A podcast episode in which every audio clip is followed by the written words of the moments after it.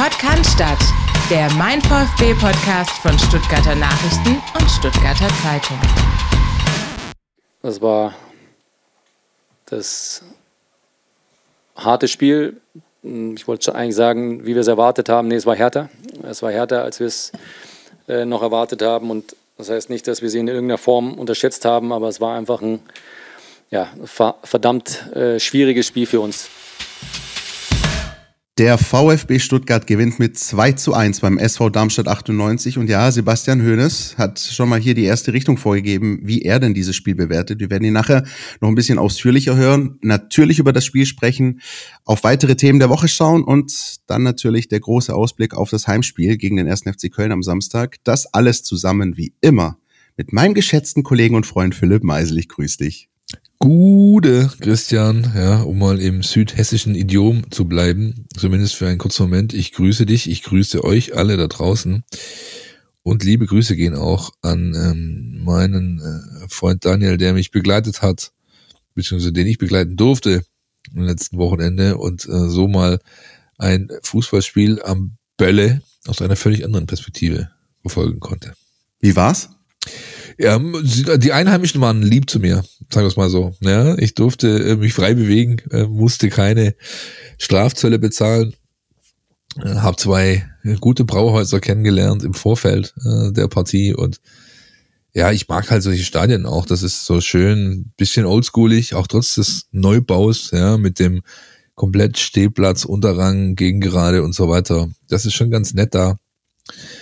Ähm, immer wieder gerne der Ausflug nach Darmstadt. Ich mag das, ich mag die Stadt und ich mag Hessen generell. Insofern gute, gute Zeit gewesen und auch ähm, diejenigen, die mich sonst noch so gesehen haben und angesprochen haben, liebe Grüße an der Stelle, war gut. Ähm, ja, gerne wieder, zumal wenn es mit drei Punkten nach, im Gepäck nach Hause geht. Ja. So, und ich glaube, das hat man schon bei äh, Sebastian Hönes am Anfang rausgehört. Er hat auch in einem anderen Interview bei den Kollegen der ARD ähm, sinngemäß auch gesagt, dass das ein richtig geiler Sieg war. Und ich glaube, Philipp, dem können wir zustimmen, weil so wie ich dich kenne und vor allem auch aus den vergangenen Wochen noch näher kennengelernt habe, was deine Aussagen betrifft, würde ich jetzt mal die These aufstellen, das ist ein Sieg, der, äh, der dich ziemlich glücklich macht, oder? So von der Art und Weise, wie er zustande gekommen ist. Ja, Christian, das ist so. Das ist so, ähm, weil es einfach ein Spiel war, auf äh, dem's, äh, bei dem es um die berühmten Basics ging. Kämpfen, kratzen, spucken, treten, ja, Unterzahl, äh, alle gegen dich. Ähm, da geht mir das Herz auf. Ja, und der VfB hat auch diese Hürde gemeistert. Er hat ja in dieser Saison schon so oft, wie oft haben wir uns darüber unterhalten? Über Entwicklung, über Reaktionen, über die Fähigkeit, dann auch mal mit sowas umzugehen, weil sonst kommst du halt keinen Schritt weiter. Und er hat wieder mal geliefert. Äh, gutes Zeichen, trotz Unterzahl Kalle. Kein Wunder, wenn wir jemanden in den Fokus nehmen in der Podcast-Folge zuvor, dann passiert irgendwas mit diesem Spieler. Es war so klar, es war so klar.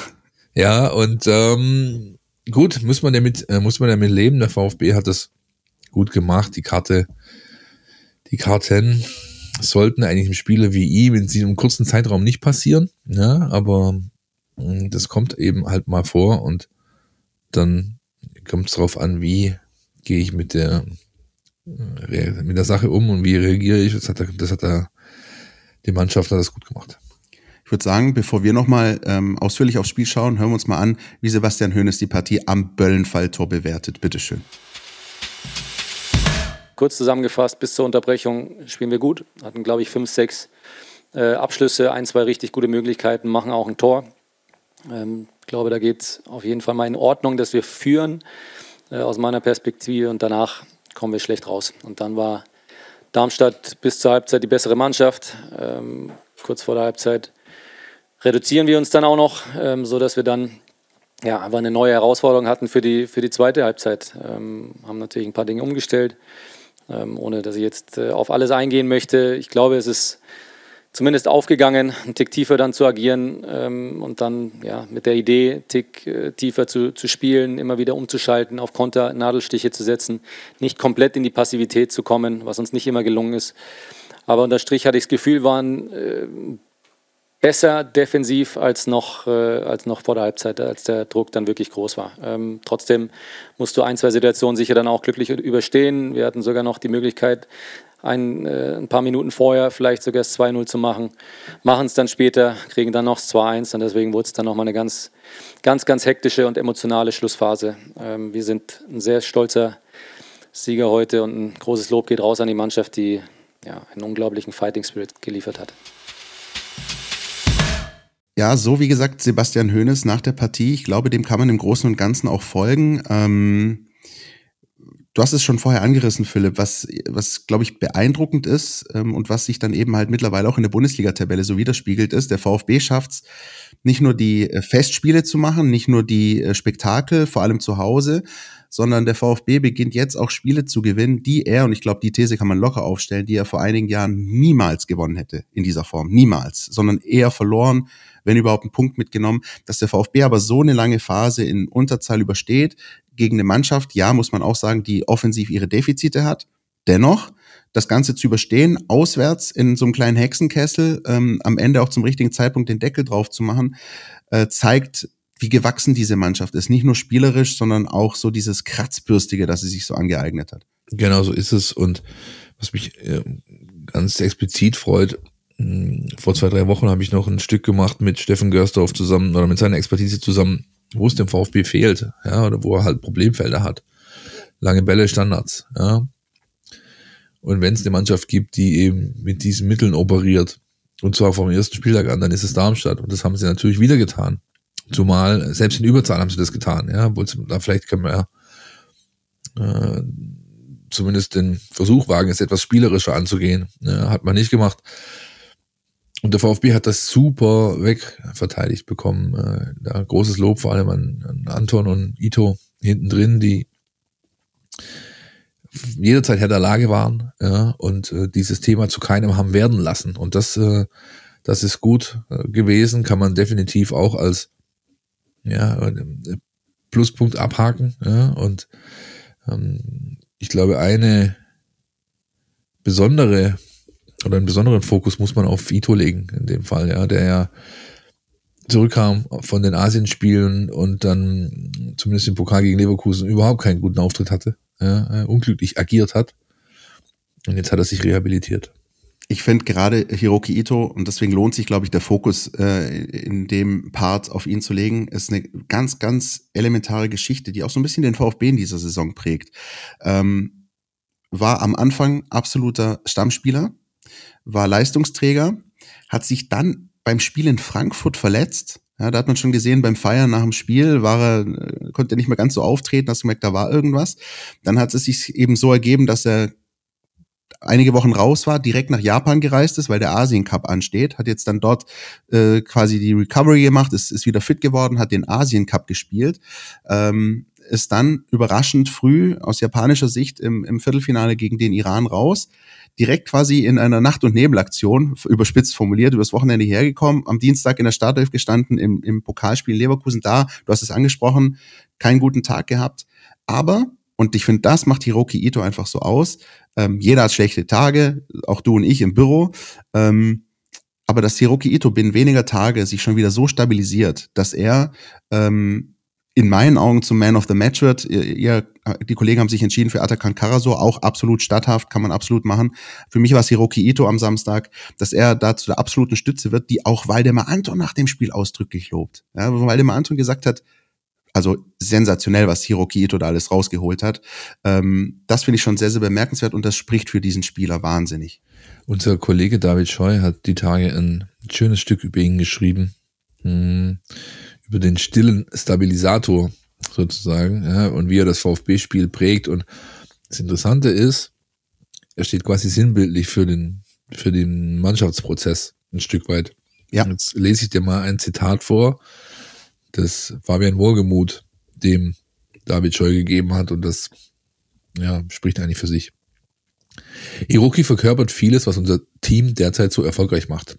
Er ist ein technisch exzellent ausgebildeter Spieler mit hochprofessioneller Mentalität. Er ist jung und immer bereit, sich weiterzuentwickeln. Mit diesen stabilen Leistungen trägt er, ganz, trägt er einen ganz wesentlichen Anteil an der positiven Entwicklung. Ja, und das ist, da steckt alles drin, was du brauchst. Alles drin, was wir jetzt nochmal mit vielleicht blumigeren Worten nochmal ähm, erzählen könnten, aber im Endeffekt ist damit alles gesagt. Ja. Es ist ähm, gut, dass der VfB diesen Spieler hat. Es ist ähm, auch gut, dass er den Spieler hat nicht nur nach innen, sondern der wirkt ja auch nach außen, wenn der Club jetzt Ende der Saison ähm, diesen Asien-Trip tatsächlich angeht, dann äh, werden da drüben nicht nur ein paar Mädchenherzen höher schlagen, sondern viele. Denn der ist natürlich in seinem Land auf dem Weg zu dem Status quo, wie ihn der ehemalige Kapitän schon hat. Otago Endo, der ist da unfassbar beliebt. Und ähm, mit solchen Leistungen arbeitet er natürlich daran, dass sich das noch weiter steigert, dieses Thema. Definitiv.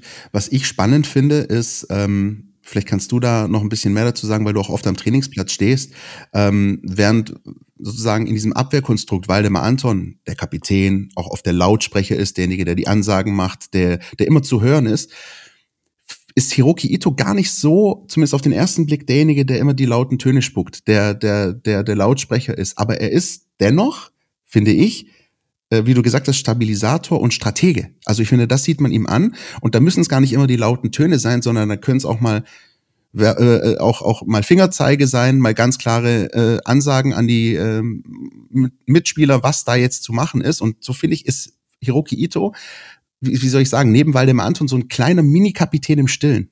Richtig, und ähm, er macht ganz vieles nonverbal. Ja. Nicht nur durch Zeichnen, sondern auch durch. Erinnerst du dich noch an letzte Woche? Habe ich dir das, ähm, das Gespräch von mit Nate Weiss wiedergegeben.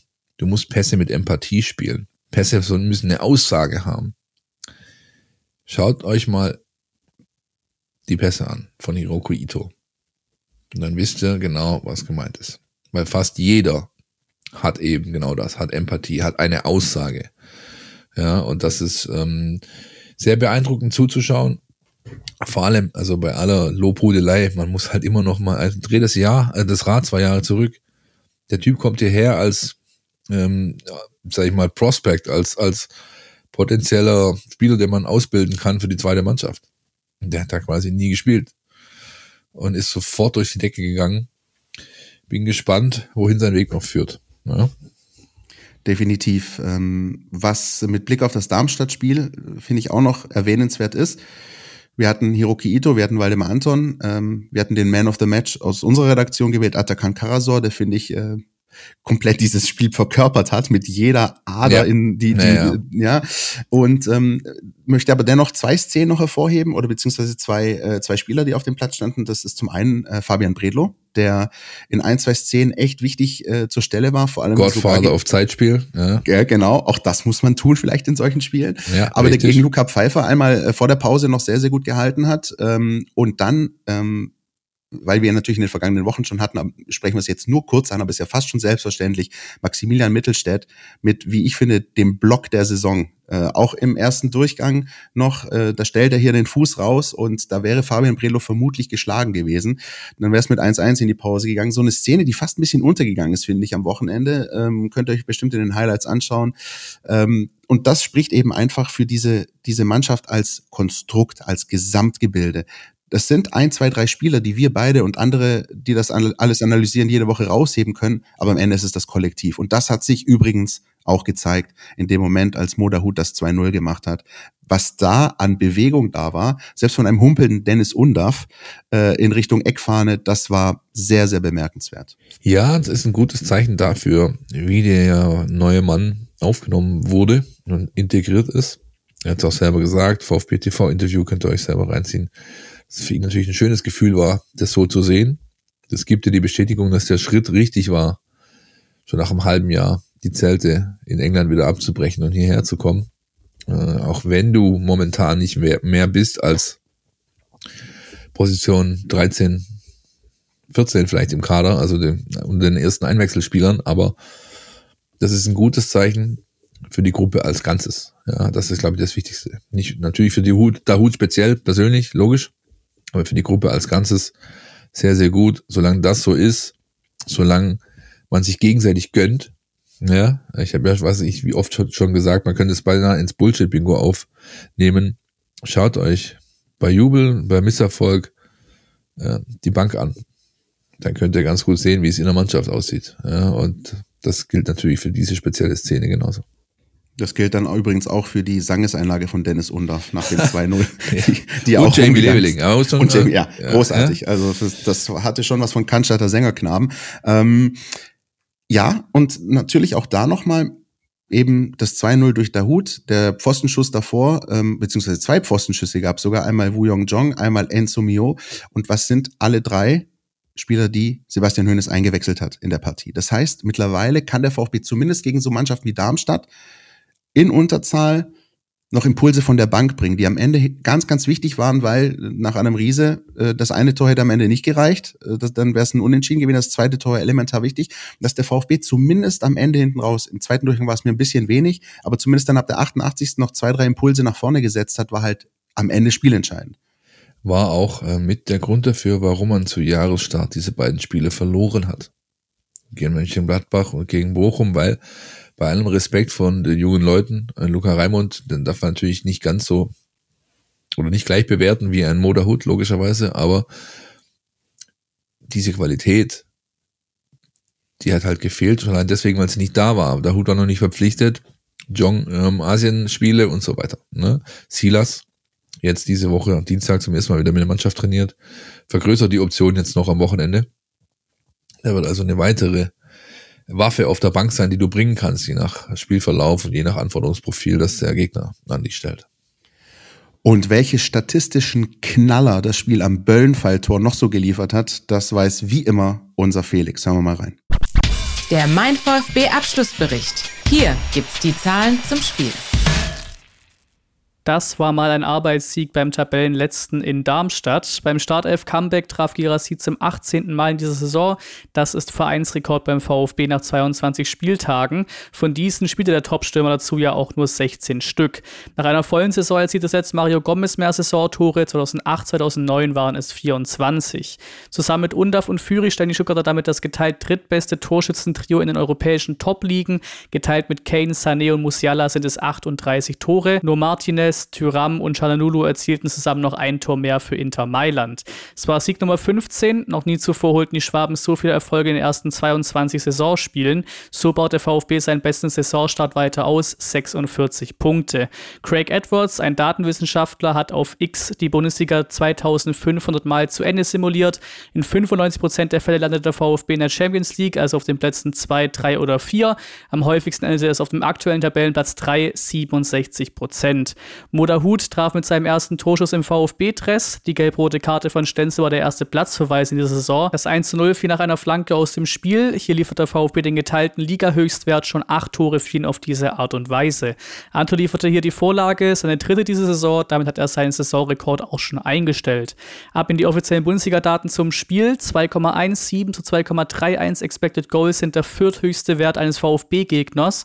9 zu 4 Torschüsse pro Darmstadt waren es. Der zweithöchste Wert eines VfB-Gegners. Die vier beim VfB sind der fünftniedrigste Wert in den bisherigen 22 Spielen. Natürlich hat hier die Unterzahl über mehr als eine Halbzeit lang eine Rolle gespielt. 54 zu 46 Prozent Ballbesitz war der zweithöchste Wert eines VfB-Gegners und damit auch der zweitniedrigste Wert beim VfB. Die 485 zu 359 Pässe waren die fünftmeisten eines VfB-Gegners und mit Abstand die wenigsten Pässe des VfB in einem Bundesligaspiel diese Saison. So ging es auch bei der Passquote weiter. 83 zu 80 Prozent. Dieses Jahr ein Aushängeschild des VfB bisher. In Darmstadt war sie so schlecht wie noch nie. Die 127,7 so 120,2 Kilometer Laufdistanz war mit Abstand die beste Laufleistung eines Gegners vom VfB. Trotzdem sprintete der VfB leicht mehr und gewann mehr Zweikämpfe, 93 zu 103. Darmstadt begann 15, der VfB 14 Fouls, beides der zweithöchste Wert. Der VfB, der sich nicht beschweren können, hätte Darmstadt gepunktet. Für den Aufsteiger sieht es nun historisch gar nicht gut aus. Seit der Drei-Punkte-Regel hat kein Verein mit maximal 12 Punkten zum aktuellen Zeitpunkt noch die Klasse gehalten. Vielen Dank, Felix. Sehr spannend, dass tatsächlich auch solche Spiele, die äh, hinten raus dann gearbeitet werden, dann doch auch viel ähm, an Erkenntnissen bringen, zahlentechnisch. Philipp, gibt's von dir noch was zum Spiel? Ja, vielleicht eine Kleinigkeit. Ich, ich, ich bin ja jemand, der gern den Menschen aufs Maul schaut, wie man so schön sagt. Ja, das, das in der kann ich bestätigen. Gilt, gilt auch in der Kantine übrigens. in der U-Bahn ist oder in der Kneipe oder in der Aha-Kabine vom SV Eintracht. Ja, da ist natürlich auch der VfB permanent Thema. Und da hast du die letzten zwei, drei Wochen schon so ein paar, äh, aus meinen Augen dann sehr wagemutige Takes gehört, wie von wegen der Girassi und so, da, da geht ja nichts mehr. Der ist ja durch und überhaupt tralala, ja. Ich habe da nichts dazu gesagt, weil es überhaupt keinen Sinn macht, dagegen, dagegen irgendwie zu argumentieren, weil der oder diejenigen, die solche Aussagen treffen, die haben halt einfach vielleicht nicht ganz so diesen ein- und Überblick über die Thematik, wie es wir haben, die wir nicht den ganzen Tag nichts anderes machen, außer uns mit diesem Club zu beschäftigen. Aber ich fand es schön, dass er bei seinem Startelfdebüt nach fast acht Wochen, neun Wochen, seit Dezember irgendwann, ähm, dann gleich wieder so gut abgeliefert hat. Mit einem Tor. Äh, hat ihm sichtlich gut getan, hat man an seinem Jubel gesehen. Und wird dem VfB im äh, weiteren Verlauf helfen, denn Dennis Undaff, der fällt zumindest für das Spiel gegen Köln aus. Und ich hätte mir einfach grundsätzlich gewünscht, dass das ein bisschen mehr Erwähnung gefunden hätte rund um den Spieltag jetzt und äh, mit VfB-Brille äh, auf, dass eben Girassi ja, alles andere als durch ist, ja, sondern der hat noch mächtig Bock und bestimmt auch noch das ein oder andere Türchen im Tank. Finde ich sehr, sehr gut, dass du es ansprichst, ähm, weil ähm, das wurde irgendwie so gar nicht thematisiert. Ne? Girassi kommt einfach zurück, steht zum ersten Mal in der Startelf und trifft halt wieder. So als wäre es das ganz Normalste der Welt. Und äh, ist es aber nicht. Ja? Das ist es nicht, aber ich meine, ich verstehe natürlich auch diese Takes, weil wenn jemand so eine Runde spielt, mit so einer Trefferquote, bist du ja immer irgendwo verleitet, es als gegeben anzusehen oder anzunehmen. Ja, das ist halt nicht so. Aber man, es ist ja ein, ein menschlicher Prozess, so zu denken. Nur es ist einfach nicht so. Das ist nicht als naturgegeben anzusehen. Und umso schöner, dass er einfach geliefert hat, ohne groß Aufhebens. Ich bin wieder da, er spielt mir die Pille hin, danke, tschüss. Es tut mir, das musste man das Tor anschauen. Der VfB spielt einfach den, den simplen Move zweimal hintereinander. Ja. Beim ersten Mal verteidigt Darmstadt noch, der Ball kommt wieder da raus und es kommt eins zu eins derselbe Ball wieder auf den langen Pfosten, wieder Ablage und dann kleppert's halt. Ja, das ist natürlich auch eine, mh, hm, sag ich mal, ein gutes, äh, ein guter Anzeiger dafür, wie es hinsichtlich der ähm, Grundqualität in beiden Mannschaften bestellt ist. Ja, dass Darmstadt sowas zulässt, das passiert halt einer Mannschaft nicht, die im oberen äh, Drittel einer Tabelle steht, weil die verteidigt das. Ja? Ganz einfach. Hatte ein bisschen was von Cantina Band, gell? Wollt ihr denselben Angriff nochmal? denselben Angriff. Und ja, los. Ja. Wollt ihr äh, noch eine Runde, was ist diese Ansage auf, der, auf dem Vasen, die dann diese, bei, wie heißen diese Fahrgeschäfte, diese, diese wo es, also wilde Maus und sowas, ne? Ja, die sich so schnell drehen, keine Ahnung, Revolution oder irgendwie sowas. Jedenfalls, das, genau das. An das musste ich so ein bisschen denken in der Situation. Sehr schön. Äh, bevor wir weiter in äh, Cannstatter Vasen Erinnerungen schwelgen und äh, Schaustellergeräusche nachäffen, gehen wir kurz in die Werbung und sprechen über die weiteren Themen dann danach. Du willst nicht nur jede Woche den Podcast hören, sondern zu jeder Zeit voll über den VfB Stuttgart informiert sein? Mit dem Mein VfB WhatsApp-Kanal bleibst du immer auf Ballhöhe. Werde Teil der Community und erhalte Zugriff auf aktuelle News und Videos. Jetzt bei WhatsApp nach Mein VfB suchen und dem Kanal beitreten.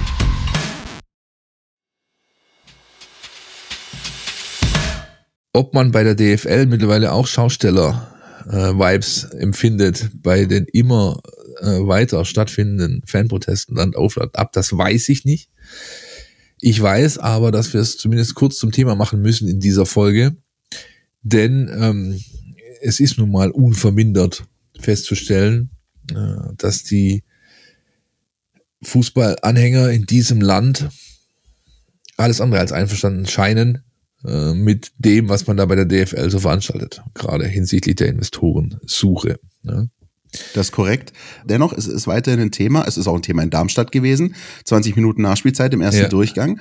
Ähm, was ich interessant fand, was sich jetzt beispielsweise in den vergangenen Tagen ähm, ein bisschen geregt hat oder entwickelt hat, es wird äh, auch auf großer Bühne darüber diskutiert. Jetzt kannst du sagen, äh, hart aber fair, Louis Klamroth muss ich jetzt nicht jede Woche schauen oder interessiert mich eigentlich nur semi. Aber allein, dass es eben dieses Thema in eine in ein Format dieser Couleur schafft, spricht ja schon dafür, dass eben diese Proteste dafür sorgen, dass halt deutschlandweit darüber gesprochen wird. Noch viel interessanter als die Tatsache, dass fand ich die Besetzung des Panels. Mhm. Das ist stark. Also das fand ich jetzt persönlich. Ja klar, du hast sogar, also stark ist sogar der, die Performance von Herrn Kind. Nicht inhaltlich, aber allein, dass er dahin geht, finde ich stark. Ja, also das muss man, finde ich, auch mal entsprechend erwähnen. Klar, der Typ ist schwierig, um es vorsichtig zu formulieren, ja, und er hat wahrscheinlich ein Ding gedreht, das die ganze Nummer maßgeblich beeinflusst seit Wochen und Monaten, ohne es äh, immer noch zuzugeben. Aber losgelöst davon, die Tatsache, dass du hier der, der schwarze Peter bist für ein ganzes Land und dahin gehst, finde ich gut. Ja. Ja, und generell, ich fand das auch recht ausgewogen. Da ist so, so, so gut wie jede Partei mal zur Sprache gekommen, wenn auch ja. nur kurz. Ne? Das außer war, Markus Babbel. Ja, außer, aber gut. Ja. Er hat die Chance nicht genutzt, würde Markus, ich sagen. Markus Babbel war, sag ich mal, derjenige, der deplatziert wirkte an diesem Abend, ja, in dieser Sendung, der auch, glaube ich, thematisch ein bisschen überfordert war. Und wenn es halt keine Schallplatten vorzustellen gibt, dann ja, äh, man hat ihm keinen Gefallen getan. Wobei, er hat ja auch, also der wurde, wir wissen ja, wie das läuft. Eine Redaktion einer Sendung geht rum, wen haben wir denn im Telefonbuch und wer ist ein Ex-Profi? Ah ja, gut, die Frau und äh, der Markus. Ah, da rufen wir mal an. Ja, und beide sagen zu. Also er hat ja auch die Chance gehabt, nicht dahin zu gehen. Die Chance meinst du? Die Chance, ja. Aber und, ich muss sagen, ähm, tatsächlich ja. sogar ein Punkt fand ich hatte mit, mit den Unterbrechungen und ihren äh, Einfluss auf das Spielgeschehen, auf den möglichen Spielfluss. Da, da finde ich, hat er schon noch durchaus einen Punkt gehabt. Weil das war auch in Darmstadt so, ne? Dass, dass durch die Unterbrechung ist der VfB ein bisschen rausgekommen. Also zumindest ja, den Punkt hat er gehabt. Natürlich, das ist, ja, ja. Ich, ich will jetzt nicht weiter darauf einsteigen. Was halt eben interessant ist, und auch das finde ich beispielsweise mit Blick auf diese ganzen Unterbrechungen, äh, die es deutschlandweit gab, halt interessant. Und das darf man irgendwie auch nicht vernachlässigen die, die Fans, äh, die daran beteiligt sind, beweisen schon ein Stück weit Fingerspitzengefühl dahingehend, dass eben genau das Ding so weit getrieben wird, dass es aber nicht abgebrochen wird. Das ist halt der Punkt, ja. Ich meine, die, ähm, es gibt ja weiterhin diesen Take, oh, an dem Wochenende passiert's, an dem Wochenende passiert's, an dem Wochenende passiert's. Jetzt haben wir endlich den ersten Abbruch. Ja, Patrick Ittrich wäre letztes Wochenende beinahe so weit gegangen. Aber Leute, sind wir doch mal ehrlich. Wenn die wollten, dass abgebrochen werden würde, wäre das schon längst passiert. Ja, also da kommen mittlerweile kommen hier Flugzeuge und und und, und Autos, äh, äh, Remote Cars hier in die Stadien rein. Ich bin noch gespannt, wann der erste Schweinskopf fliegt, wie damals äh, bei, in Barcelona, wenn Luis Figo zur Ecke geht. Ja, aber aber aber ähm, das ist natürlich, die, die wollen nicht, dass es also zum Äußersten gehen. Ja, aber sie reizen natürlich eben die die Protestform aus bis äh, zu einem gewissen Grad, ist doch auch klar. Ja, und just als man dachte, dass keine Bewegung mehr in die Sache kommt, da platzt am Mittwochnachmittag die Eilmeldung herein. Nämlich die Meldung dahingehend, dass die DFL den Investoreneinstieg gestoppt hat. Ähm, und ich würde sagen, hören wir mal rein, wie sich der DFL-Aufsichtsratsvorsitzende Hans-Joachim Watzke am Mittwochnachmittag vor den Pressevertretern geäußert hat. Ja, das äh, Präsidium der DFL hat äh, eben einstimmig entschieden, äh, den äh, Partnerprozess an dieser Stelle abzubrechen, weil wir durch die Ereignisse speziell der letzten ein, zwei Tage einfach das äh, Empfinden haben und das gesicherte Gefühl haben, dass die Mehrheit der Clubs äh, da mittlerweile es lieber hätte, dass wir davon Abstand nehmen, aus welchen Gründen auch immer.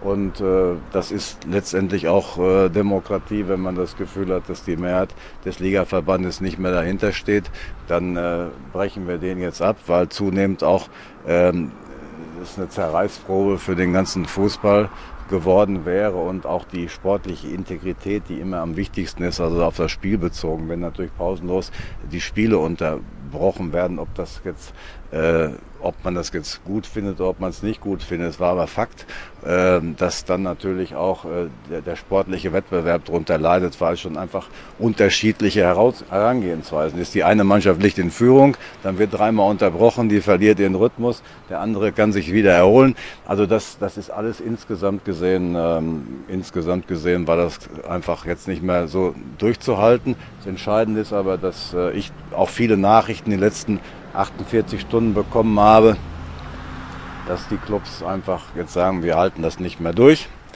Und deshalb habe ich heute persönlich auch dann äh, im Präsidium vorgeschlagen, dass wir jetzt an dieser Stelle diesen Prozess abbrechen. Das war es von meiner Seite. Dankeschön. Also soweit Hans-Joachim Watzke am Mittwochnachmittag und äh, die Reaktion darauf ließ nicht lange auf sich warten, natürlich auch vom VfB Stuttgart. Da ging nämlich direkt in den sozialen Medien äh, eine Aussage, eine Reaktion darauf raus vom Vorstand und vom Präsidium des VfB. Da heißt es, wir begrüßen diese nachvollziehbare Entscheidung des DFL-Präsidiums, die uns alle, die wir den Fußball lieben, wieder zusammenkommen lässt. Nun gilt es, die Rückschlüsse aus den vergangenen Wochen zu ziehen und hieraus eine von möglichst allen mitgetragene Basis für eine Weiterentwicklung des deutschen Profifußballs zu schaffen. Das können Verbände, Vereine und Fans nur gemeinsam. Ja, soweit also die ganz frische Reaktion auch seitens des VfB Stuttgart. Ähm, wir haben euch in die Show Notes einen Link gepackt.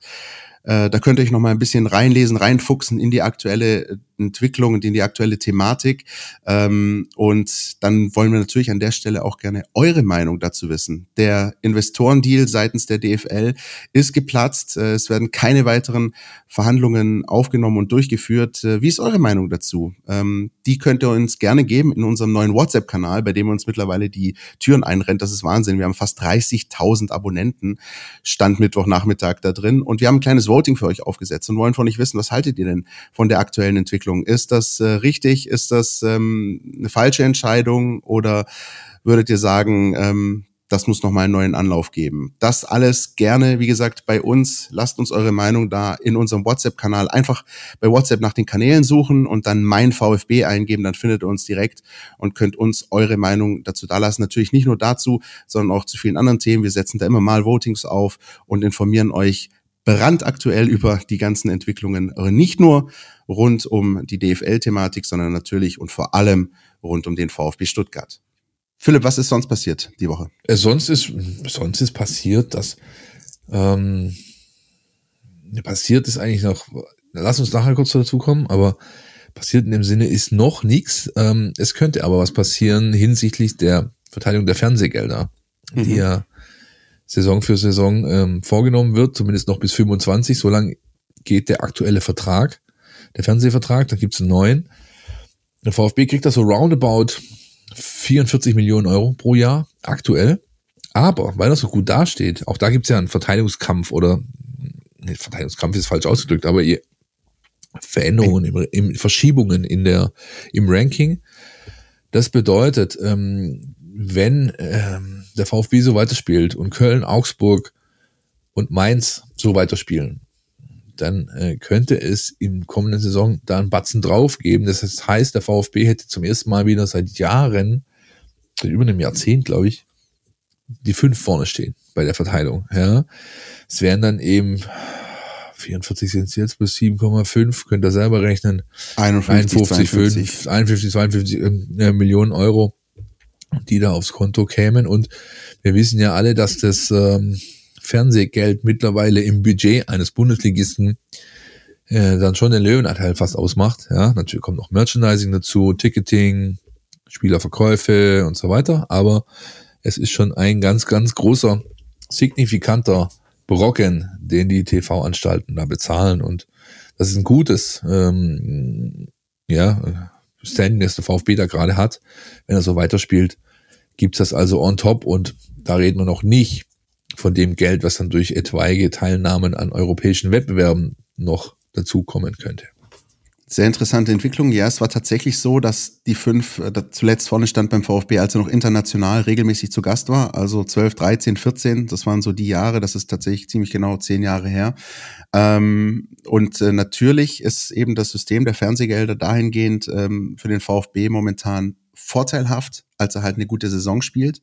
Und für die anderen hinten stehen zum Nachteil, weil sie halt hinten drin stehen. Deswegen hat der VfB da zuletzt so viel verloren. Ich bin weiter ja, ich glaube, da bist du derselben Meinung wie ich. Ich finde diese Verteilung strange. Also ich finde, sie konterkariert ja, halt. Das den, ist also es, es sorgt ja halt dafür, dass die klassische Schere immer weiter aufgeht. Aber wenn du natürlich aus VfB-Sicht schon mal jetzt gerade in der Situation bist, mal wieder eine erfolgreiche Saison spielt, dann, dann solltest du es auch nehmen. Ich wollte nicht ans Grundsätzliche ran, Christian. Aber ja. ja, das ist so. Und übrigens war das auch so beim ersten Entwurf dieser ähm, DFL-Investorennummer weswegen unter anderem der VfB insistiert hat und gesagt, hey, wir können das so nicht machen, weil das sorgt nämlich für selber, dass die Schere, die sowieso schon da ist und weiter aufgeht, noch weiter aufgeht.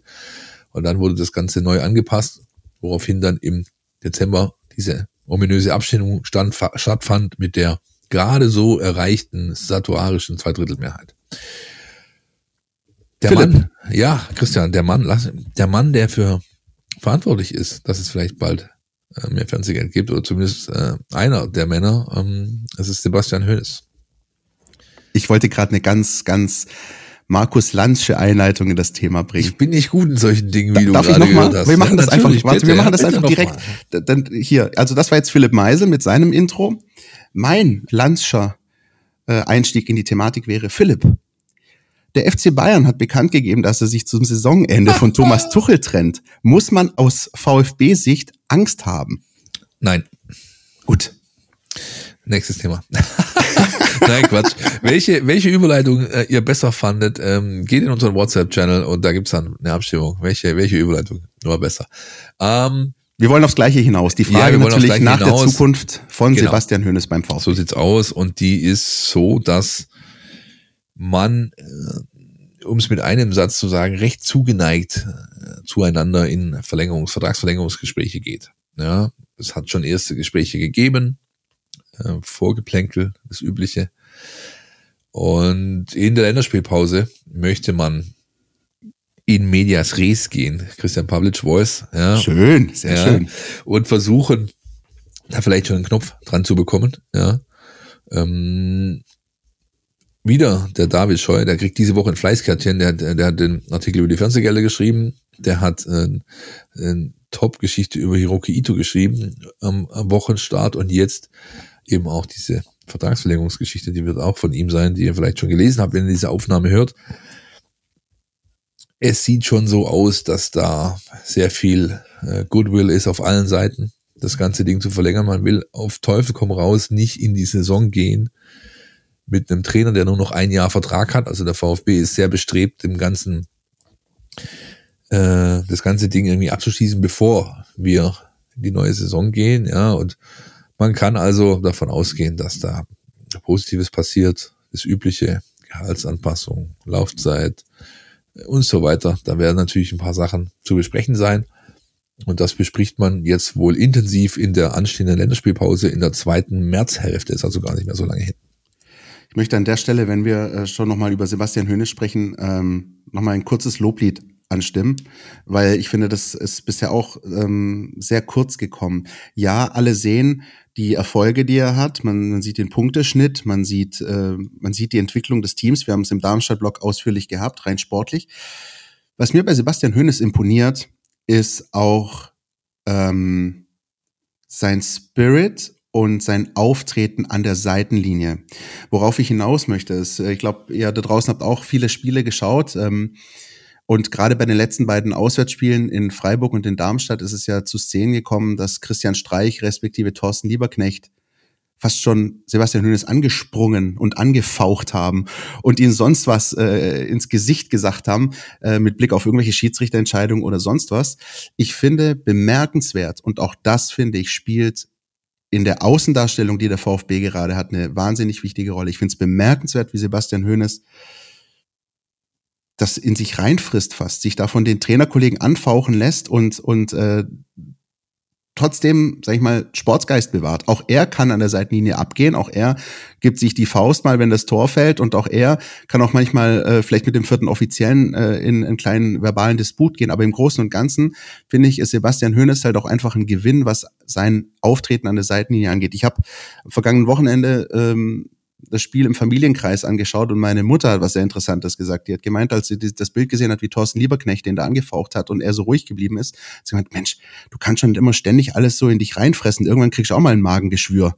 Also ich hoffe nicht, dass Sebastian, ich hoffe nicht, dass Sebastian Hoeneß ein Magengeschwür erleidet, aber ich finde es trotzdem sehr, sehr bemerkenswert, ähm, wie er sich da nach außen gibt. Das ist gut für den VfB. Ich finde, du äh, siehst halt auch bei ihm äh, eine krasse Entwicklung, ähnlich wie beim Team. Äh, wenn ich mir die Hoffenheim-Zeit von ihm vor Augen rufe, ja, dann habe ich da ganz oft jemanden gesehen, der fast schon apathisch an der Seitenlinie steht und zuschaut, wie, wie seine Mannschaft einen Meltdown nach dem anderen erleidet, sozusagen, ja. Und das ist halt nicht mehr da. So, da auch er hat dann einen Riesenschritt gemacht. Ich glaube, es hat ihm auch gut getan, sag ich mal, ein Dreivierteljahr lang vom Karussell runter zu sein. Ja, diese Hospitanz bei De Serbi und so weiter und so fort. Da waren ja noch ein paar andere Sachen dabei, außer nur in Brighton rumzuhängen und so zu gucken, wie die trainieren. Das hat ihn persönlich sehr viel weitergebracht. Und die, äh, sag ich mal, die, das Ergebnis davon sieht man halt jetzt beim VfB. Ja, gilt für ihn als auch für die Mannschaft.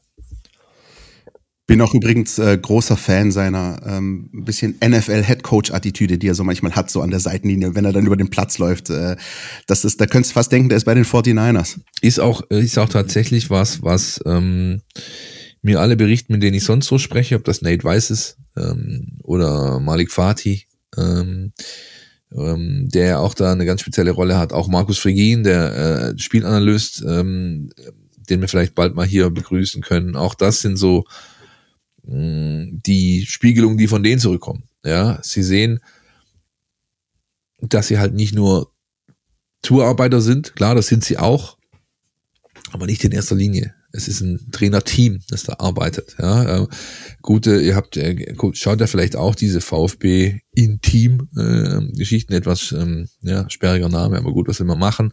Ähm, da gab es in der letzten, vorletzten, vorvorletzten Folge vielleicht auch so eine Szene, wie die da sitzen bei der Spielnachbereitung. Ja. Und äh, der Markus Fregin ihn quasi also gefragt wird, was würdest denn du machen? Ja. Also ich will nicht so weit zu gehen, gehen zu sagen, das ist ein Trainerflüsterer, aber er hat halt natürlich genau so seinen Anteil wie alle anderen auch. Also wenn, wenn ein, worauf ich hinaus will, wenn ein Chefcoach seinen Staff so behandelt, dann zeugt das von einer ähm, gewissen Augenhöhe, auf der sich alle bewegen. Und das ist nie schlecht. Ja. Da brauchen wir jetzt nicht von flachen Hierarchien und sonst was anfangen, aber es ist einfach nie schlecht. Ja. Und er schafft es offensichtlich nicht nur die Mannschaft zu begeistern und mitzunehmen, sondern er schafft das auch mit seinem Staff. Und äh, das ist einfach positiv. Jemand, der in der Vergangenheit auch schon an der Seitenlinie beim VfB Stuttgart stand, ähm, der ist leider zu Beginn der Woche von uns gegangen.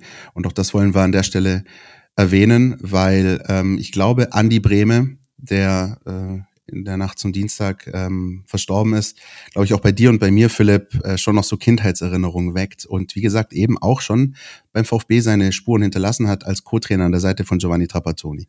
Ja, brutal äh, Spuren hinterlassen hat. Also ich kann mich noch erinnern, dass er, also ich habe mal ganz, ganz früher in der Jugend auf der linken Seite angefangen als Spieler. Bin dann immer irgendwann in die Mitte gerückt und dann irgendwann weiter, immer weiter nach hinten. Aber so dieses äh, linke Außenbahn-Thema, das war für mich, ich habe mich da sehr wohl gefühlt und, und, und konnte meine Qualitäten einbringen und das hatte viel mit Andi Brene mit zu tun, ja, der, als ich klein war, natürlich ein Idol war. So kann man es nicht anders sagen. Guido Buchwald und er waren für mich zwei ganz, ganz große Fixpunkte. Ja, ich habe ähm, 86 äh, Mexiko noch nicht so mitbekommen, aber schon mitbekommen, dass da was ist. 88 ging es dann langsam los und 90 war ich voll drin. Ich war komplett angefixt. Wir haben nichts anderes mehr gemacht, als Fußball zu gucken, rund um die Uhr. In der Schule, auf dem Schulhof ähm, warst du, ich weiß nicht, wie das die Kids heute machen, aber da, da warst du halt, wurde vor, vor dem Kick in der Pause verteilt, wer wer ist. Und wenn ich Bremen sein konnte, war das für mich das, das Größte natürlich. Ja, und dann die WM mit ihrer, mit ihrer Dramaturgie, mit, dass der sich einfach überhaupt nichts scheißt im Finale. Ja, das war sein erster Schuss in diesem Spiel, Mann. Und du gehst dahin, da steht's 0-0. Kurz vor Schluss und du machst ihn einfach so. Das ist natürlich überragend. Ja, wobei ich, sein schöneres Tor fand ich das gegen Holland. Äh, im, was war das, glaube ich, Viertelfinale oder Achtelfinale, ja, also früher im Turnier. Aber die Reikart-Völler-Aktion war Ja, ja, genau. Und von der Bedeutung her ähm, ist das natürlich nicht zu schlagen. Und als er damals hier war unter Trapp, ähm, das war kurz bevor dann, äh, das waren die letzten beiden, ähm, die dann abgelöst wurden von Fee und Held und Konsorten und man wurde dann Meister. Also es geht vielleicht ein bisschen zu weit zu sagen, dass auch die beiden da einen Anteil hatten, Trapattoni und er, an dieser Meisterschaft 2007. Aber da war schon ähm, zu bemerken damals auch als Fan auf der Tribüne, dass da jemand ist, der dieses Spiel einfach total liebt und auch mit damals, da war der 44, glaube ich, sowas rum, 45, er auch immer noch äh, ganz gut drauf hatte. Ja, so, also wenn es da drum ging, dass irgendein junger Spieler meinte, er müsse sich hinsichtlich Lattenschießen, Jonglieren oder sonst was mit Andi Breme äh, an, anlegen, dann war von vornherein schon klar, wer dieses Spielchen gewinnt, nämlich Andi Breme und sonst keiner. Ist, glaube ich, auch äh, nicht zu Unrecht zum bestgekleidetsten Co-Trainer ja. der Liga-Geschichte. Baldessarini ans äh, Mäntel, der ja damals war. Großartig. Ja, großartig. Und ich erinnere mich ja, natürlich auch an die WM 90. Ich bin ja einen Ticken jünger als du, aber WM 90 war so wirklich die erste, die ich mitbekommen habe als als kleiner Steppke. Äh, Hanuta und Pan, äh, diese Duplo-Sticker gesammelt, ne? Die die diese kleinen Bildchen. Und auch da war Andi Breme ganz äh, ganz weit vorne. Und äh, diese Schulhofgeschichte ist schön, dass du sie ansprichst. Und ich glaube, das geht vielen da draußen auch so. Ich war zwar nicht Andi Breme, aber wenn ich einen Elfmeter schießen musste, dann wollte ich ihn immer so schießen wie Andy Brehme im Finale 1990. Es ist mir selten gelungen, aber die Torhüter haben eigentlich immer gewusst, was ich vorhab. Die größte Kunst ist es, den Elfmeter so zu schießen, dass auch wenn der Torwart deine Ecke hat, er keine Chance hat, an diesen Ball ranzukommen. Und genau so einen Elfmeter hat Bremen damals geschossen. Und das nicht gegen irgendwen, sondern gegen Goiko Echea, den Elferkiller, der schon davor im Turnier ähm, Strafstöße gehalten hat, von dem bekannt war, dass er sehr, sehr gut ist auf der Linie. Und trotzdem, unter dem Druck, überleg mal, WM-Finale, 0-0, das ist der Schuss deines Lebens. Und du packst den so furztrocken gegen den linken Pfosten, dass selbst der damals wohl beste Elfmeterkiller der Welt in so einem Spiel nichts ausrichten kann, dann hast du echt was drauf. Er wusste genau, was passiert. Nur halten konnte er ihn nicht. Ja, so das waren aus. die Worte von Gerd Rubenbauer damals im legendären Finale. Ja, Andi Brehme, ähm, sehr, sehr großer Verlust für den deutschen Fußball und auch für den VfB. Ich bin sicher, das wird am Wochenende entsprechende Schweigeminuten, entsprechende Gedenkminuten geben, auch vor dem Heimspiel des VfB gegen Köln. Ähm, ich bin sicher, dass es ein Spieler, der zu den ganz, ganz Großen zählt und der nie vergessen werden wird. Harter Cut an der Stelle, aber wir machen weiter mit dem Jingle. NLZ News. Neues von den Nachwuchsmannschaften. Hart zur Sache ging es auch im Training in den letzten Tagen beim VfB 2 unter Markus Fiedler. Hm, Hochbelastungsphase nennt man es gern, ja? oder Intensivphase einer Vorbereitung. Das ist ja auch nämlich alles andere als einfach. Jeder Amateurfußballer kennt es, ja. Du bringst dich im Sommer in Verfassung, spielst eine ordentliche Halbrunde, dann ist erstmal drei Monate Schluss, dann fängst du wieder von vorne an. Sowas gibt es auch im gehobenen Amateurfußball, äh, der zumindest beim VfB 2 unter Profibedingungen stattfindet, nämlich in der Regionalliga Südwest. Auch da mal kurz elf, zwölf Wochen Winterpause. Sechseinhalb Wochen Vorbereitung. Ähm, in zwei Wochen geht's los oder in zehn Tagen. 0-0 gegen Ansbach und 0-3 in Hoffenheim. Das sind natürlich nicht Ergebnisse, die man da gerade jetzt sehen will, aber so wie ich Markus Fiedler kenne, hat er ganz ordentlich hingelangt. Zweimal am Tag Training teilweise, ja, da, um seine Truppe scharf zu bekommen für den Restart und dann sind solche Ergebnisse einfach mal drin. Hat mir übrigens auch ein kleiner Ausflug an der Stelle Dejan Gallien äh, bestätigt. Dem habe ich unlängst gesprochen. Geschichte gab es Anfang der Woche zu lesen. Der VfB-2-Stürmer, der in der Vorrunde die Regionalliga kurz und klein geschossen hat, obwohl er eigentlich nie oder fast nie von Anfang an begann, weil Thomas Castanaras ja noch da war und präferiert wurde. Aber der hat ähm, in seinen 19 Einsätzen nämlich 15 Buden, vier Vorlagen, ja, also ein Scorer in jedem Spiel. Und der hat auch gesagt, der Trainer wird schon wissen, wie er uns knechtet in der Zeit. Hat er natürlich mit dem Augenzwinkern gesagt, logisch, ja, aber da geht's schon relativ robust zur Sache, sagen wir es mal so. Inwieweit es mit den Knechtfähigkeiten von Nico Willig äh, bestellt ist, das wissen wir natürlich nicht. Das kann er uns aber vielleicht mal wieder sagen, wenn er mal bei uns zu Gast ist. Fakt ist aber, es läuft bei der U19. Ähm, das, ähm, sag ich mal, Negative ist, wenn man was rauskramen will, dass es plötzlich mal wieder Gegentore gab. Völlig ungewohnt für die Mannschaft, zwei Stück. Hat aber trotzdem gereicht zu einem ganz, ganz klaren Sieg. 5-2 gegen den ersten FC Nürnberg und Philipp Nico Willig hat Jubiläum gefeiert. 100. 100 das, das Pflichtspiel als VfB U19-Trainer an der Linie, das ist echt eine Ansage. Ja. Das machen nicht viele, ja, weil viele eben das ja auch als klassisches Sprungbrett sehen und sagen, hey, okay, ich mache das jetzt mal anderthalb Jahre, aber dann möglichst schnell bitte weiter, möglichst schnell in den Erwachsenenbereich. Bei Nico ist das nicht so und er hat, also ich habe tatsächlich heute Morgen am Tag der Aufnahme länger mit ihm telefoniert. Mittwochs ist immer sein freier Tag, aber ähm, weil er nicht anders kann oder will oder was auch immer. Er ging jedenfalls ans Telefon. Ja, wir haben uns länger unterhalten. Und er, ich habe ihn natürlich auch gefragt, was ist denn los mit deiner Mannschaft? Was hat dieser Junior, Junior Cup getan? Hat da irgendwas verändert, wo Und er hat ähm, ja auch herausgestellt, dass seine Mannschaft sehr, sehr sauber spielt, gerade auch wenn es jetzt zwei Gegentore gab, aber grundsätzlich mit einem Auftreten auf dem Platz agiert, das hier in der Vorrunde abging, weswegen es so ergebnistechnisch ein Rollercoaster war. Sauber könnte man auch mit seriös gleich, ähm, übersetzen in dem Fall. Ja, der Trainer möchte immer sehen, dass seine Truppe, ähm, sag ich mal, einen klaren Plan, den man vorgibt, umsetzt, davon nicht abweicht und sich auch von Widerständen nicht vom Weg abbringen lässt. Ja? Und er hat was ganz Interessantes gesagt, nämlich es war nicht unbedingt nur der Junior Cup ja, und die Erfolgserlebnisse, die man da hatte, die sind ja offensichtlich, wenn man das Ding gewinnt zum ersten Mal seit x Jahren, dann ist es ja ein Riesenerfolg. Aber er sagt, es hat auch ganz viel mit einer Person zu tun. Und das ist Peter Reinhardt. Das ist der Kapitän, Abwehrchef, der ein ganz schwieriges letztes Jahr hatte, ja, der eine ähm, sehr schwierige Krankheit hatte. Da gibt es auch Menschen, die überleben das nicht. Ja, und der sich wieder zurückgekämpft hat und jetzt wieder auf dem Platz steht und äh, der absolute Boss ist. Ja. Sein Wort hat großes Gewicht, seine Leistungen sprechen sowieso für sich.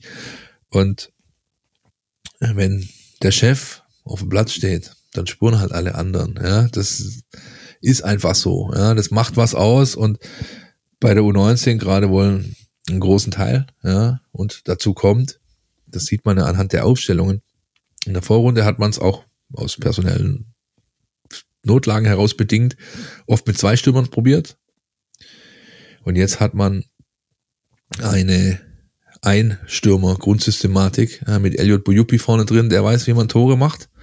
Oder hat zumindest das Mojo wieder gefunden, ja, hat da auch seine Themen gehabt. Und jetzt läuft's. Und dahinter mit, äh, mit Penner und Korkut zwei, sag ich mal, Spieler ähnlich veranlagt wie Fürich Milo, also so die so Achter, Zehner Rollen ausfüllen. Und so hat man es im letzten Drittel geschafft, gefährlicher zu werden als in der Vorrunde daraus resultieren diese Ergebnisse, die man gerade sieht. Und zwar deutlich gefährlicher. Also der VfB. Gefährlicher und fehlerfreier auch. Mhm. Ja, aber ja. Da sind Tore am laufenden Band. Ne? Also das finde ich tatsächlich ja. ähm, spannend. Wenn wir uns das anschauen, da ist gerade jedes Mal, wenn wir das auf unserem Sheet notieren, ist eine drei, vier oder fünf vorne dran, ja. äh, wenn die geschossenen Tore zur Sprache kommen. Und das ist tatsächlich äh, sehr, sehr bemerkenswert. Und ähm, die nächste Chance, äh, die bestehende Form aufrechtzuerhalten und zu zeigen, die besteht für die U19 des VfB am Samstag, 13 Uhr auswärts in der Philipp Meisel in der Fuggerstadt so beim FC aus. Augsburg. Wunderbar. Und danach warten noch ein paar ganz interessante Aufgaben. Also man hat noch Ingolstadt, die kann man sogar noch überholen in der Tabelle, die stehen überraschend Tabellen Zweiter. Man hat noch Frankfurt, man hat noch den KSC, man hat noch die Bayern, man hat noch Tabellenführer Hoffenheim. All, da warten noch ein paar Highlights auf die U19 bis Saisonende und man hat, und das ist glaube ich intern noch höher gerankt als das Derby gegen den KSC oder Spiele gegen Bayern oder gegen Tabellenführer Hoffenheim. Man hat da noch so ein kleines Pokalspiel vor der Brust. Ähm, WV Verbandspokal gab es vor anderthalb Jahren eine ziemlich schmerzhafte Niederlage in Degerlochs Höhen gegen die Kickers U19. VfB damals chancenlos auf dem Kunstrasen oben, äh, ADM Sportpark. Und da ist noch eine gewaltige Rechnung offen. Jetzt hat Kickers sein WV-Pokalspiel, äh, Nachholspiel gegen, glaube ich, Ilshofen gewonnen. Ist jetzt der Gegner des VfB. Termin ähm, ist einer angesetzt, aber der wird's nicht. Also es sind gerade zwei andere noch im Gespräch. Am 13. Ähm, März könnte es soweit sein. 13. 14. März, irgendwas um die Ecke, dass man da gegeneinander spielt und da rate ich jedem, egal wo das Spiel stattfindet, sich freizunehmen und dahin zu gehen, weil da wird's richtig brennen auf dem Platz. Das kann ich euch jetzt schon versprechen. Das klingt auch, glaube ich, für uns beide auch schon wieder so ein bisschen nach Sonnenschein und kühlem Bier, der 13. März. Ja? also zumindest nach kühlem Bier klingt's, ja. Sonnenschein mal schauen. Ja, ja, ja, Auf jeden Fall, wenn der Termin natürlich feststeht, erfahrt ihr es auch bei uns. Bei der U17 äh, ist das halbe Dutzend sogar voll geworden. 6-2 gegen die Löwen, gegen 1860. Äh, auch da ist die Tormaschine gerade voll am Rollen. Und auch da geht's am kommenden Samstag um 13 Uhr auswärts weiter, allerdings nicht in Augsburg, sondern in Mainz. Mehr gibt's dazu gerade nicht zu sagen, Christian. Außer herzlichen Glückwunsch und bis gleich nach der Werbung. So sieht's aus. Ihr wisst ja, Freitag ab 1 macht jeder seins. Aber bevor ihr ins Wochenende geht, müsst ihr noch eine Sache erledigen. Eure Mails checken und den Mein VfB Newsletter lesen. Da steht alles drin, was ihr braucht, um rund um die Weiß-Roten mitdiskutieren zu können. Jetzt sofort abonnieren unter meinvfb.de.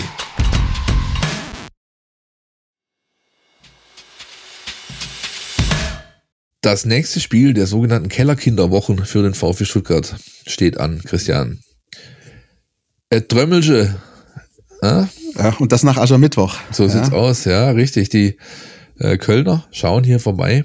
In den letzten Jahren interessanterweise recht gut für den VfB gelaufen. Ja, früher war das ja das Spiel, wo du wusstest, Milivoje Novakovic kommt vorbei, er schädelt zwei Dinge ein und danke, tschüss. Das, das war ja. eigentlich immer so in meiner Jugend und ich glaube bis, bis Mitte 2000er oder sogar in die 2010er war es immer so, äh, VfB gegen Köln äh, immer nahezu sichere drei Punkte für die Auswärtsmannschaft. So. Absoluter Angstgegner. Ja, Kann man nichts voll. anderes nennen für den VfB hier zu Hause. Es gab immer Kölner Erfolge. In den letzten Jahren ähm, hat sich das ein bisschen gedreht. Sogar ähm, deutlich, ne? Sogar ja. man hat äh, selbst unter Bruno Labbadia das letzte Heimspiel 3-0 gewonnen. Also zuletzt äh, der erste FC Köln gern gesehener Gast in Stuttgart. Was allerdings äh, kein, äh, ja, wie soll ich sagen, nicht gegeben, als nicht gegeben angesehen werden darf. Ja, also die Kölner sind mehr als nur angeschlagen. Die stehen mit dem Rücken zur Wand und wir wissen alle, was angeschlagene Boxer so gerne tun, nämlich überraschen, ja, oder zumindest ähm, ohne Rücksicht auf Verluste in den nächsten Fight gehen. Und ich glaube, die Kölner, äh, bei allem Respekt, die sind besser als ihr Tabellenplatz. Ja, ich traue denen auch. Ähm, also ich, ich bin immer noch nicht drüber hinweg, dass der neue HSV-Trainer da entlassen wurde, weil ich Steffen Baumgart mit seiner Art und Weise, der war so Arsch auf Eimer für diese Stadt, für diesen Club, für diese Mannschaft. Ich hätte diesen Schritt nicht gegangen, den Christian Keller, der Sportchef, da gegangen ist ähm, und ihn entlassen. Nichtsdestotrotz eine Mannschaft, die entsprechend Qualität hat, äh, die gerade nur knapp und bitter geschlagen wird. Das letzte Spiel gegen Köln, die haben Niederlage 0-1 hinten raus. Gegen Bremen was? Gegen Bremen, Entschuldigung, äh, mit einem gewissen Herrn Jinma in einer Hauptrolle. Äh, ähm, ja, schwierig. Äh, darf man sich nicht täuschen lassen, auch nicht vom Hinspiel, dass man relativ elegant nach Hause gefahren hat. Ja, ähm, das ist ein richtiger Brocken. Und wenn du auch nur den geringsten Zweifel daran aufkommen lässt, dass dir heute hier die drei Punkte gehören, dann wird Köln alles tun, sich die zu holen. Und das darf der VfB, diesen Fehler darf er nicht machen, definitiv. Also wenn du hier denkst, es geht mit 95 Prozent, wirst du am Ende in die Röhre schauen vom Hinspiel darf man sich allein deswegen schon nicht täuschen lassen, weil das äh, am Ende 2-0 ausging und beide Tore Dennis Undorf geschossen hat, der nicht dabei sein wird am Samstag. Also allein das wird schon mal ein Unterschied sein zu dem Spiel in der Hinrunde, was ein ganz interessantes Spiel war, weil es eigentlich so ein 50-50-Ding, es war eigentlich ein 0-0-Spiel. Am Ende hat sich dann der VfB einfach doch ein bisschen in seiner Klasse durchgesetzt, aber ähm, das war wirklich ein Spiel, was für beide wegweisend war, wo du wirklich gemerkt hast, okay, wenn die einen anfangen, solche Spiele zu gewinnen und die anderen anfangen, solche Spiele zu verlieren, dann ist der Weg in einen weiteren Verlauf der Saison vorgegeben.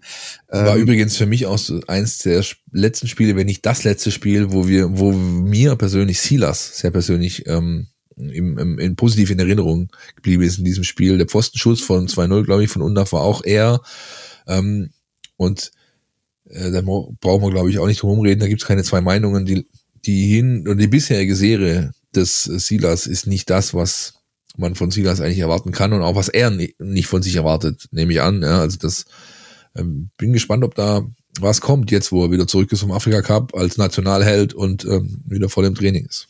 Definitiv und wird sicher ähm, vielleicht auch von der Bank äh, irgendwann eine Option sein für dieses Spiel. Davon gehe ich aus. Er ist wieder fit, ist zurück und ähm, wie du gerade schon gesagt hast, gute Erinnerungen an den ersten FC Köln. Ähm, vielleicht wird das ja was. Ich kann den ersten FC Köln noch nicht so wirklich greifen.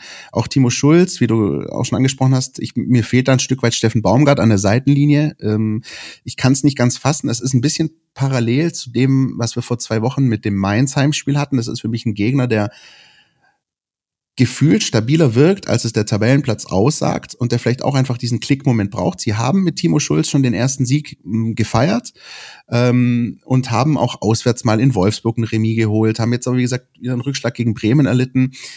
Ähm, der Verein hat gerade sehr, sehr viele andere Baustellen noch, äh, Stichwort Transfersperre, äh, finanzielle Probleme. Da, da sind einige Dinge, äh, die noch nebenbei so äh, gären, während man halt in der Tabelle versucht, zumindest mal 16. zu werden und in die Relegation zu kommen. Wie so oft bei einer Mannschaft, die hinten drin steht, kennen wir, kennen man hier vom Stuttgarter Umfeld noch nur, äh, nur zu gut. Ja. Klammer auf, Waterbout Relegation, äh, Köln ja. gegen Hamburg, Klammer zu.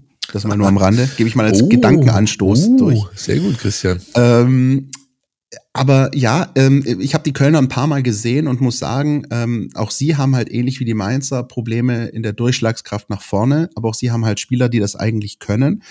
Auch sie ähm, haben aber hinten immer mal wieder so einen Bock. Also zu Null fällt ihnen halt auch schwer. Und allein wenn man sich dieses Tor anschaut, was sie gegen Werder Bremen bekommen haben, als ähm, der Torwart Schwäbe, der eigentlich mit einer der besten, der Leistungsträger bei, der, bei den Kölnern eigentlich ist, der unterläuft eine Flanke, dadurch fällt das Tor.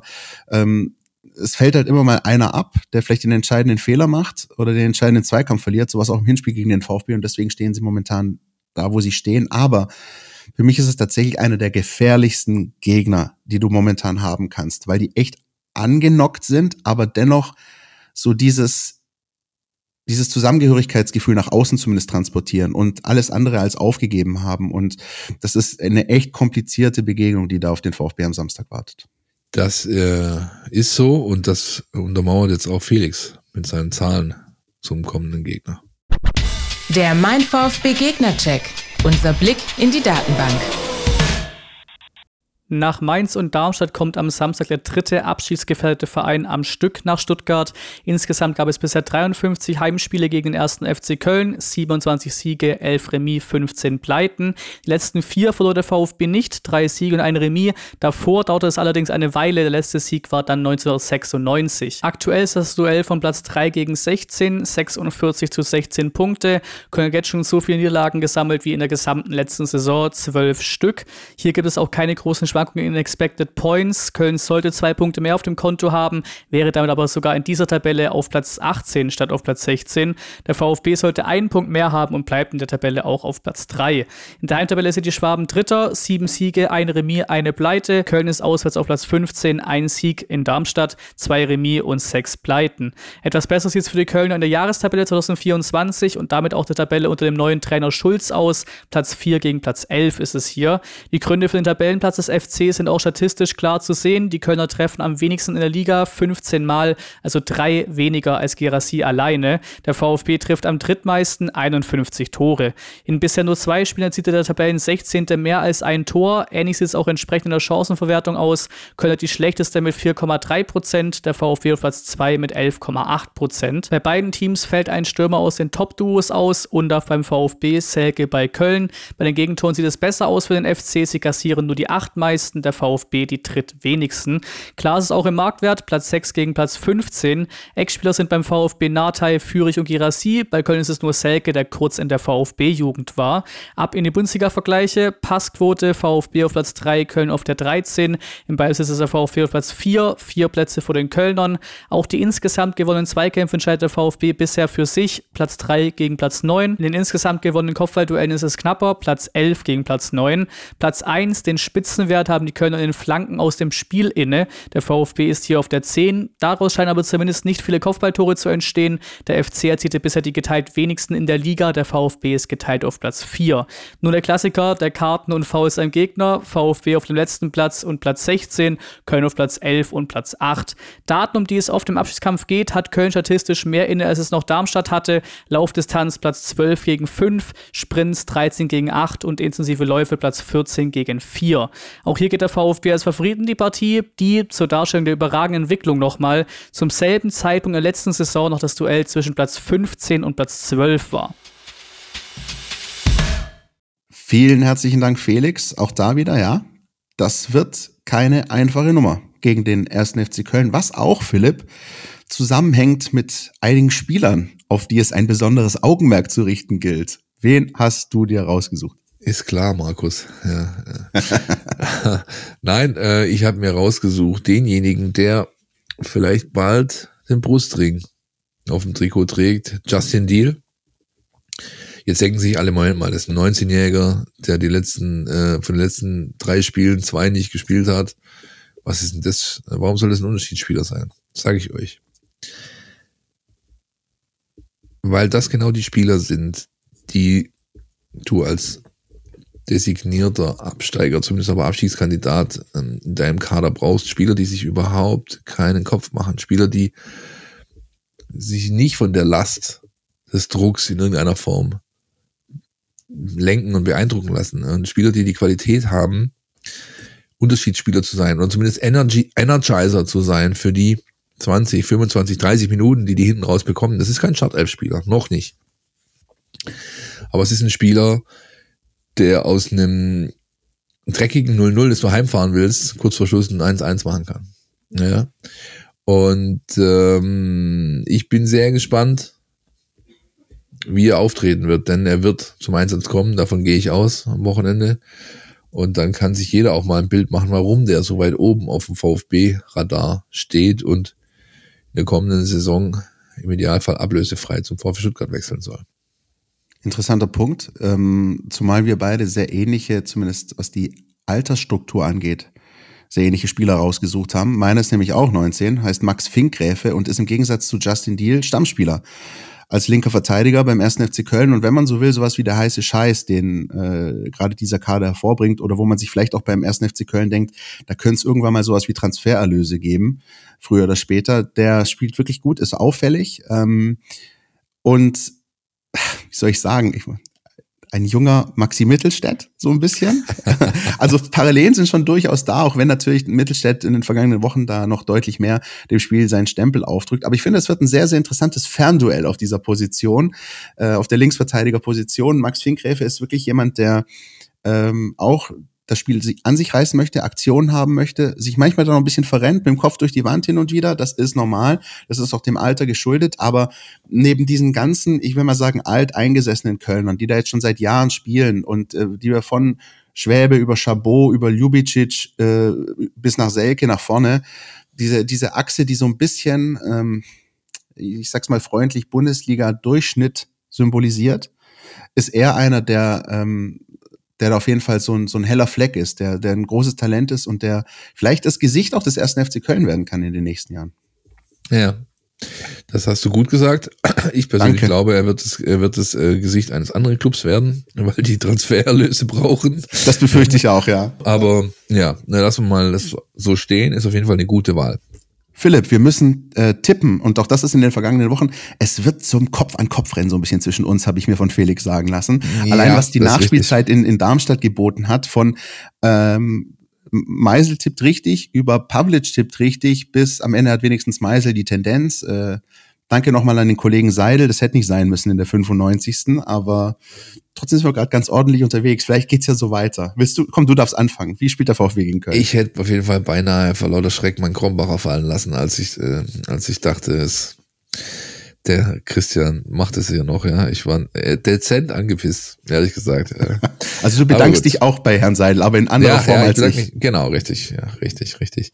Ähm, ich nehme diesmal ein knappes, aber unterm Strich verdientes 2 zu 1 für den VfB Stuttgart. Du hast mich vorgelassen, tut mir leid. Ja, das ist, ich bereue es schon wieder. Ja, hätte ich auch gesagt, eigentlich. Ähm, dann äh, sag ich, weil ich tatsächlich ein ähnliches Spiel erwarte, aber ich äh, sag, äh, Silas macht in 90 plus XY noch einen drauf und es geht 3-1 aus. Ja, mal schauen. Immerhin muss ich diesmal keinen Kronbacher trinken dabei. Dass dir vor Schreck noch irgendwie aus den Händen fällt. Richtig, ja genau. Philipp, wir haben was vor nächste Woche, habe ich gehört. Wir haben was vor nächste Woche und das hat mit einem Tag zu tun, der schon diese Woche ist. Der 23.02.2010, Christian. Hast du an den noch Erinnerungen? Ich glaube, es ist kein äh, Datum, das ähm, sich so in das Gedächtnis vieler VfB-Fans gebrannt hat, wie beispielsweise der 1. Oktober 2003, als man Manchester United mit 2 zu 1 besiegte. Aber ja, ich weiß, was da passiert ist. Und wenn wir das jetzt natürlich sagen, werden es viele, viele wissen. Es war das letzte Champions League Heimspiel, das der VfB Stuttgart bis dato bestritten hat. Und zwar zu Hause gegen den FC Barcelona. Ein 1-1, ähm, über das, glaube ich, ganz Fußball-Europa gestaunt hat. Und einer der hat da eine ganz entscheidende Rolle gespielt, den hören wir jetzt. Servus Freunde, mein Name ist Timo Gebhardt. Freut euch schon mal auf nächste Woche und die Podcast Sonderfolge mit mir. So. Da kann ich eigentlich äh, nur noch äh, Timo Gebhardt beipflichten. Freut euch drauf. Welche Rolle hat er denn gespielt, Philipp? Du kannst es nochmal erzählen, falls jemand nicht wissen sollte. Der hat das, äh, die Vorlage gegeben zum bisher Stand heute Nico Kovac-Voice letzten VfB-Tor, das in der Champions League erzielt wurde. Von Kakao damals. Victor Valdes im Tor vom großen FC Barcelona chancenlos. Äh, Auch Carlos Puyol, direkter Gegenspieler von Kakao, völlig chancenlos. Und die Flanke, die kam von der rechten Seite von Timo Gebhardt, damals der heiße Scheiß, Christian Pavlic Voice im deutschen Fußball, äh, ähm, eins das größte Talent äh, des DFB gehandelt worden. Hat nicht ganz so funktioniert hinten raus, aber in diesem einen Spiel zumindest, da war er sehr entscheidend beteiligt und wir treffen ihn nächste Woche, beziehungsweise er kommt vorbei. Ne? Und ähm, wenn alles nach Plan läuft, Leute, dann empfehle ich euch, die sogenannte Glocke zu aktivieren in unserem YouTube-Kanal. Dann steht nämlich am Dienstagabend zu Primetime anstatt Champions League Fußball ein Gespräch mit einem Ex-Champions League Spieler äh, auf YouTube für euch bereit. Wir quatschen über dieses Spiel, wir quatschen über Timos Karriere, wir quatschen über das, was er heute macht, auch klar, und freuen uns sehr drauf. Wir freuen uns wahnsinnig drauf und hoffen, ihr da draußen auch. Wie gesagt, wenn alles nach Plan läuft, dann könnt ihr das nächsten Dienstagabend euch zu Gemüte führen und dann nochmal in Erinnerung schwelgen, wie das denn damals war, als der VfB 1-1 gegen Barcelona gespielt hat. Das Rückspiel habe ich gar nicht mehr so viele Erinnerungen, ehrlich gesagt. Ich weiß gar nicht, gab es das überhaupt? Hat das, Das gab eins, ja, das Ja, ging okay. eindeutig aus. Aber wer sich tatsächlich, und das werde ich nächste Woche auch machen, äh, das Stenogramm, die Aufstellung des FC Barcelona von damals mal rauslässt, das Ja. waren elf Namen, das war Fußball, mein lieber Freund. ja, in so, sogenannt in Stein gemeißelt, wie man so schön sagt. Ja, also Gemeißelt vor allem. gemeißelt vor allem, richtig. Ja. Äh, weiter gemeißelt wird in der Woche auch noch. ähm, und wir werden für euch auch noch meißeln. Und zwar ähm, werden wir euch beliefern mit den News rund um den VfB Stuttgart in unserem Newsletter, auf unseren sozialen Kanälen, ähm, auf YouTube und in unserem WhatsApp-Kanal. Ja, das ist auch sowas wie der heiße Scheiß gerade, zumindest was die Zugriffs- und Nutzerzahlen angeht. Ähm, wir werden an diesem Wochenende wahrscheinlich 40.000 sein, die wir uns da versammeln. Das ist echt eine Ansage, Leute. Vielen, vielen Dank dafür. Freut uns unglaublich. Und Das wir ist nehmen jetzt euch quasi das Hoffenheimer Stadion und das Heidenheimer zusammen. so, ja. Äh, Hashtag wahre Zuschauer. Ähm, ja, wir werden euch natürlich auch auf diesem Kanal mitnehmen in unseren Spieltagsalltag. Ja, Wochenende, Heimspiel, Pressetribüne, Spielersatztraining, all diese Dinge, die da so unser Wochenende bestimmen, die könnt ihr hautnah miterleben, wenn ihr uns auf WhatsApp folgt und Teil der Mein VfB Community dort werdet. Deswegen freuen wir uns, wenn ihr auch da weiter dabei seid. Gerne weitererzählen. Nochmal bei WhatsApp nach Kanälen suchen, mein VfB, da findet ihr uns und seid gerne Teil davon und macht auch gerne bei unseren Votings mit. Wir freuen uns da immer, wenn wir auch von euch uns da schnell die Meinung zu ganz, ganz verschiedenen aktuellen Themen reinholen. Ähm, dann würde ich sagen, Philipp, an der Stelle gibt's noch was von dir zu sagen oder gehen wir ins Wochenende Richtung Köln? Nein, ich hab Bock. Lass uns, äh, lass uns äh, da reingehen. Nächste Woche, wie gesagt, Sonderfolge und natürlich eine normale Podcast-Folge. Dann mit Markus Fiedler, dem U21-Trainer vor dem Restart äh, der zweiten Mannschaft und zum ersten Mal wieder mit einem Beitrag der Brustringfrauen, denn auch die Ladies ähm, stehen vor dem ersten Pflichtspiel. Ein Pokalspiel ist es. Dann vielleicht sogar mit dem spektakulär, spektakulärsten Wintertransfer, der ganz Deutschland in Atem gehalten hat, nämlich Mandy Islacker äh, in der Stadtelf. Wer weiß. Das alles in den kommenden Wochen bei uns für euch. Und jetzt gehen wir raus mit Fabian Bredlow, denn der sagt, worauf es ankommen wird jetzt am kommenden Wochenende gegen den ersten FC Köln. Bis nächste Woche, macht's gut. Man sieht äh, natürlich die Mannschaften, die unten drin stehen. Wir kennen es leider äh, selber auch. Die letzten zwei Jahre waren wir auch im Abstiegskampf die ganze Zeit unten und wir wissen, wie die Spiele sind und die Mannschaften hauen sich voll rein. Das war gegen Mainz so, das war heute gegen Darmstadt so. Die, die äh, Mannschaften probieren natürlich um jeden Preis zu punkten und äh, wir gehen natürlich davon aus, dass Köln, die sowieso schon eine Mannschaft war, die sehr physisch gespielt hat, äh, das dann auch, äh, dass das deren Marschroute dann auch gegen uns wieder sein wird. Podcast. Der Mein VfB Podcast von Stuttgarter Nachrichten und Stuttgarter Zeitung.